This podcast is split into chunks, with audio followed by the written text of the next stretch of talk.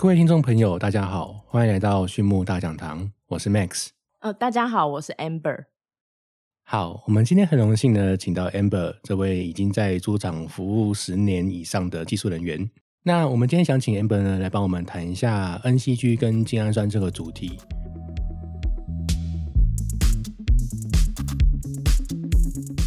精氨酸大家都知道，它是一种氨基酸。或许呢，有些人有使用过，或者也有些人没有使用过。大家或多或少呢，都对精氨酸的这些效果有一些认识。大家比较陌生的部分呢，可能是 NCG 这个产品。今天呢，就是想请 Amber 呢帮我们分享精氨酸跟 NCG 的前世今生，以及他们的这些使用上的一些方式跟限制。首先呢，就是想请问 Amber，精氨酸是什么呢？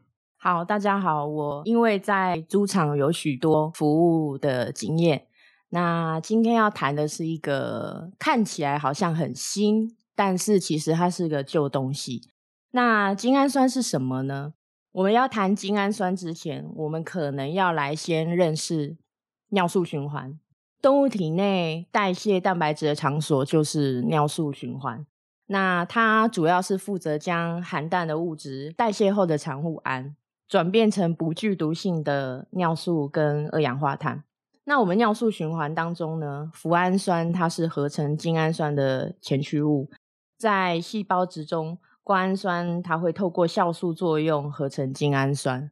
了解。所以其实我们除了透过饲料里面去摄取精氨酸之外，那精氨酸呢也可以去透过动物体内的尿素循环的代谢，去把它代谢转换出来。想请问说，那动物呢今天把精氨酸摄取，或是把它代谢出来之后呢，那精氨酸呢有什么样的效果呢？那精氨酸有什么功能呢？它是一氧化氮多胺基丁胺的前驱物，主要它的功能当然就来自于这几个功能的物质。那最精彩的部分就是一氧化氮跟多胺喽。那我们先来谈谈多胺。多胺呢是在我们动物生长发育过程当中。其实就是非常重要的物质。动物体内呢，只有精氨酸跟甲硫氨酸这两种氨基酸可以作为原料来源来合成多胺，所以我们可以知道精氨酸它的功能有多强大。多胺的功能其实有蛮多的，那这几种功能呢，它其实就跟我们的动物生长还有动物的健康都有非常大的相关。那我们来谈第一个，就是它可以保护我们的遗传物质 DNA。然后第二点呢，就是它能够去调控它的营养通道。我们细胞膜在结合酵素跟膜上离子通道的一个调控，就是我们营养分子在做吸收的时候呢，这一些调控的因子。第三点就是抗氧化的部分。那第四个呢，就是细胞的生长跟发育。我们知道胚胎它在生长的时候呢，需要非常多的体内的因子来做协同的作用。还有器官的发育，它都需要运用到多胺的这个成分。那至于一氧化氮呢？一氧化氮就更精彩了，它有非常广泛的功能。那我们就得要谈到穆拉德博士等人呢，他们在一九九八年因为发现了一氧化氮而得到了诺贝尔的生理医学奖。那因为一氧化氮的发现，在后续的这一二十年呢。可以发现，我们在开始研究精氨酸的这个部分越来越蓬勃。那一氧化氮呢？它就像一个信号分子，它是看不到的，所以它可以在体内的许多的系统去作用，包括了像扩张血管，或者是说它会向内皮的细胞发出一些放松的指令，那会让血液的流动更通顺。那这些分子呢，都非常的小。它可以轻易的去穿过细胞膜、血管周围的平滑肌细胞，那开始做这些所谓的舒张的动作。那不仅如此呢，其实它还包括了可以作用在神经系统、呼吸、细胞的增殖、心血管、中枢神经、胃肠泌尿道，还有免疫系统。呃，我们可以看到，其实它真的是在体内的一个非常重要的因子。那另外呢，呃，我们刚才提到嘛，多胺它只有精氨酸还有甲硫氨酸能够当做它的前体。那一氧化氮的部分呢，只有精氨酸可以当做它的前体来合成。所以呢，科学家们大家就开始非常努力的在研究一氧化氮。OK，谢谢 Amber 帮我们介绍这个精氨酸的用途。其实，在刚刚 Amber 的介绍里面，我们可以知道说，只有精氨酸跟甲硫氨酸在动物的体内呢，会形成多胺这个物质的前体。那一氧化氮呢，更是只有精氨酸可以去形成它。所以，其实精氨酸对动物来说，看起来是真的蛮重要的。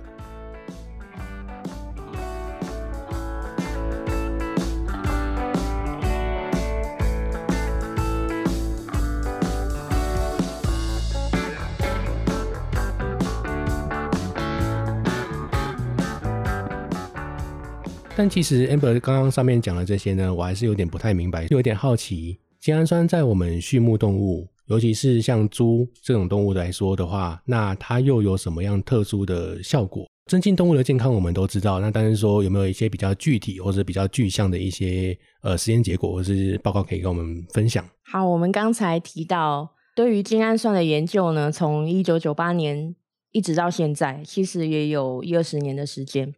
那我们对于精氨酸用在怀孕母猪、泌乳母猪跟小猪的功效呢，其实已经有相当多的研究，而且已经非常的明确，包括高活子头数、窝子重、窝子的整齐度、小猪离乳跟后续的生长表现，其实使用精氨酸的话呢，都能够去提升这一些性能。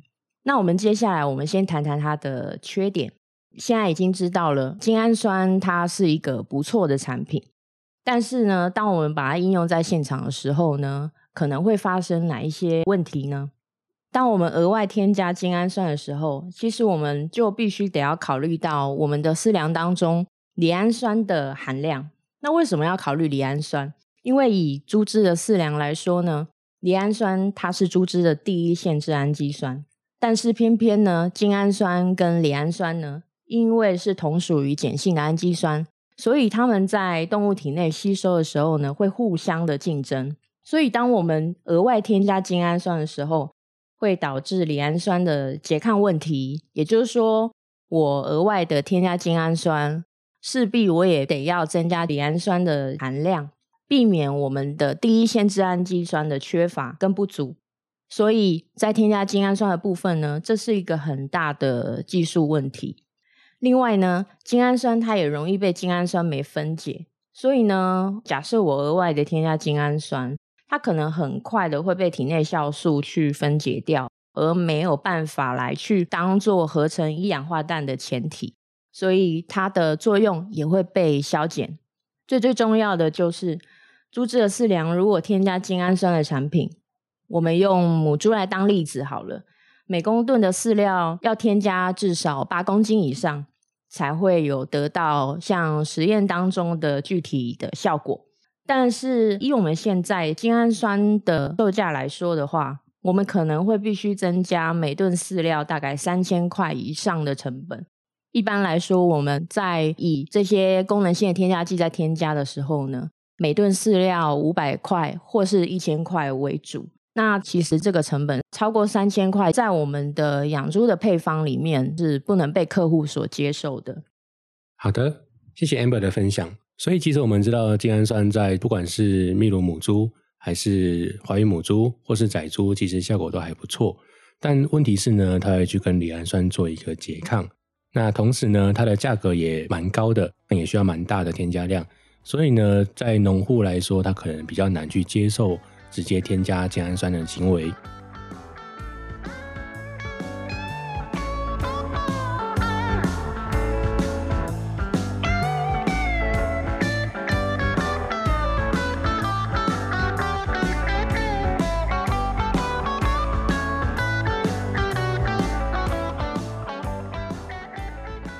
这边呢，就在想要请问 Amber 说，如果说我们今天不添加精氨酸，我们是不是有其他方法？去让动物自己产生这个精氨酸，或是想办法让动物比较容易去摄取到精氨酸的一些替代的方案呢？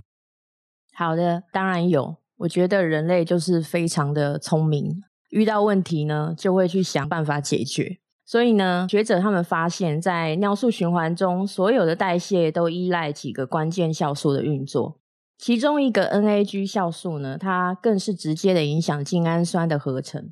于是呢，所有的研究又从精氨酸走到了 NAG 酵素。他们发现啊，补充 NAG 酵素就可以去解决精氨酸的缺点。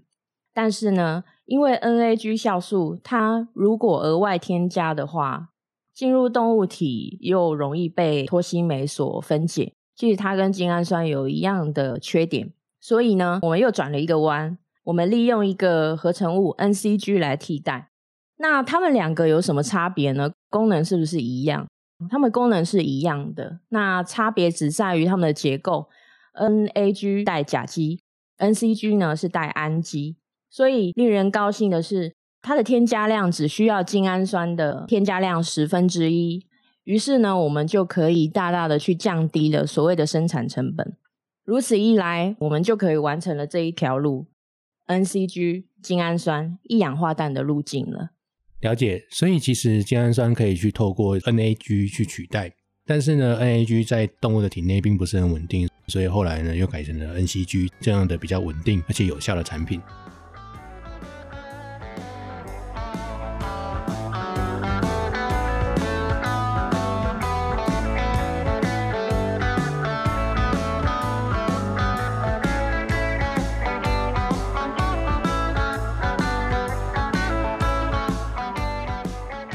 那这边呢，我在想帮广大的农户帮大家请问一下，amber，就是说这个 NCG 呢，听起来就是一个人工合成产品，那它对动物的生理，或者说对动物的健康，是不是有一些负面的影响，或者说会不会有害呢？因为我们毕竟听到一些人工的东西，我们会比较担心一些些。好，Max，你考虑的问题呢，其实真的就是我们在现场客户所问到的 NCG 呢，它其实是一个非常特别的产品。它很早就用在临床上的医疗，也就是说，它其实是从人医开始的。那它主要是用在治疗尿素循环异常而产生的高血氨症，这是一个蛮特别的产品，就是它是从人医的角度，然后再去运用到所谓的续产，所以呢，在安全上是没有什么顾虑的。相关的产品，我们其实在日常生活也很常见。包括像很有名的产品啊，威尔刚啊，还有一些心血管的药物啊，还有刚才我提到的用在治疗高血氨症，这些都是相同原理的产品，所以我想客户是不需要担心这个产品的安全性。了解，所以其实像这样的相关的产品啊，比如说类似的产品，威尔刚之类的，也已经用了非常多年了。那所以呢，我想它的安全性应该是没有什么问题的。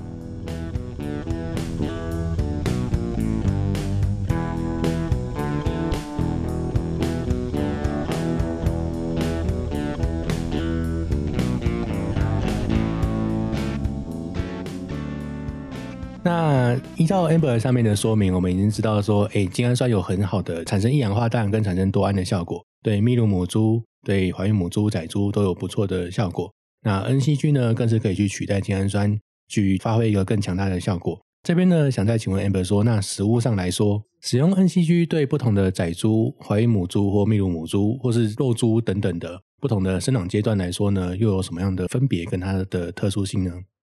那我们就来谈谈现在应用在现场各阶段的一些好处吧。首先来看看怀孕母猪跟泌乳母猪的部分。那为什么要一起谈呢？其实怀孕母猪跟泌乳母猪，它们是一连串的一个生产过程。在怀孕的阶段呢，我们要给它充足的营养，它才会在生产的时候提供给我们足够的窝子头数。那在泌乳的时候呢，也会有比较好的体组成来供应小猪的一些初乳的含量。那我们使用 NCG 呢，它主要我们在现场观察到的有几点哦，它可以去增加活子头数，增加出生的窝重，增加体重的整齐度。那为什么呢？因为现在猪种的一个演进，其实母猪它在生产的时候呢，每窝仔猪的头数都非常的多。以前呢，我记得二十几年前的资料的话，一头母猪它大概可以生产呃八头十头了不起。那现在的母猪呢，都非常的高产，一窝有时候十二头、十四头，甚至常常你可以在现场看到一窝母猪可以生到二十头、二十一头。那这样多的窝子数呢，当然是非常好的一件事情啊。但是这就会造成了所谓的每窝子猪的整齐度。就变得非常不好。毕竟在子宫里面，它的营养是有限的。在子宫角比较远处的地方呢，它的血流量比较不充足，所以我们就可以看到有非常多的弱子猪出现。那大概会占我们整个窝子猪的大概二十 percent 的头数，那就会造成我们整体的平均体重下降。那在现场的育成率就会变得比较低。那 NCG 呢，它就可以去改善它血管的扩张。我们刚才提到的嘛，它最经典的物质就是一氧化氮。一氧化氮可以扩张血管，让子宫角比较深处的地方血流量可以通畅。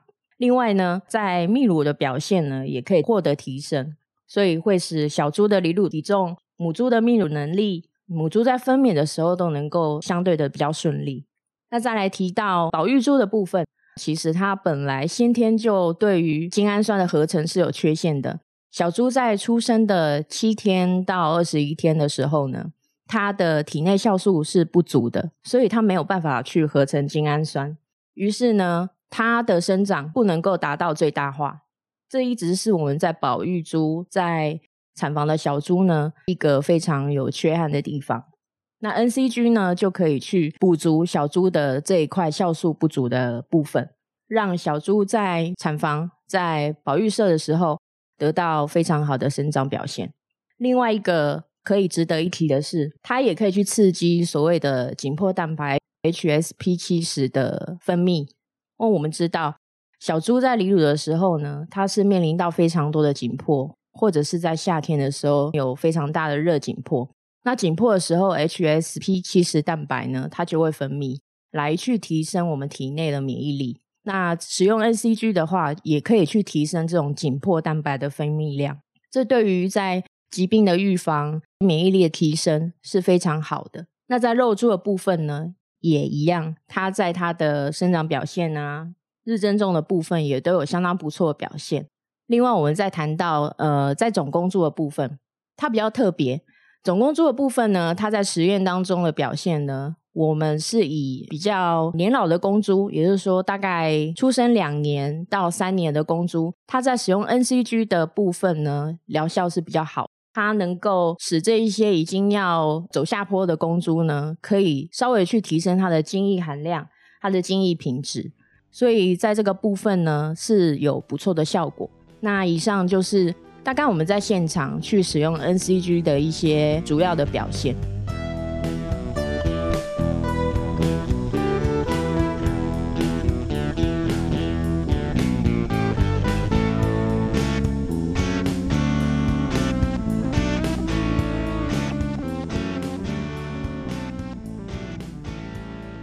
好的谢谢 Amber 帮我们的分享。那我来统整一下今天 Amber 帮我们分享的内容。首先呢，精氨酸虽然它可以去产生多胺跟一氧化氮，去促进动物的健康以及动物的生长，但是呢，精氨酸的价格跟它的使用量都太多了。那基本上呢，一般的农户没办法去负担这样的一个呃使用量跟使用的价格。那接着呢，科学家就发明了 NAG 的产品，但是呢，NAG 在动物的体内不够稳定。后来呢，就用了更稳定的 NCG 的产品的异构物去取代 NAG，那去取代精氨酸，去添加在动物的饲料里面呢，让动物体内可以自行合成精氨酸。在这种情况下呢，我们就不需要在饲料里面额外添加精氨酸了。那这样的使用成本也是比较低的。那添加 NCG 呢，其实它也是一个行之有年的一个做法，所以呢，其实它对动物的健康是没有任何危害的。那不止动物的生长表现，比如说生长猪的肉品质啊，然后生长猪的瘦肉率啊。或者生长猪的生产表现之外呢，对于仔猪的存活率，对于母猪的泌乳量，对于怀孕母猪产仔的窝仔数跟活仔数，NCG 呢都会有一个明显的效果跟帮助。那对于公猪的精液品质呢，NCG 也可以去提高。那我们的合作伙伴呢也表示说，NCG 其实对于乳牛的泌乳量也有一个很好的帮助。那或许这个主题呢，我们之后可以再跟各位详谈。那其实我们在一开始谈精氨酸跟 N G G 这个主题的时候呢，我们前面有提到，动物会经过尿素循环才会形成精氨酸，那接着才会有后面的作用。但是呢，我们都知道家禽这种动物是没有尿素循环的，所以说呢，在家禽他们是走另外一条路径。这个部分呢，可以听我们下一集的报告，我们跟大家谈谈 GAA 跟这个肌肉合成的部分。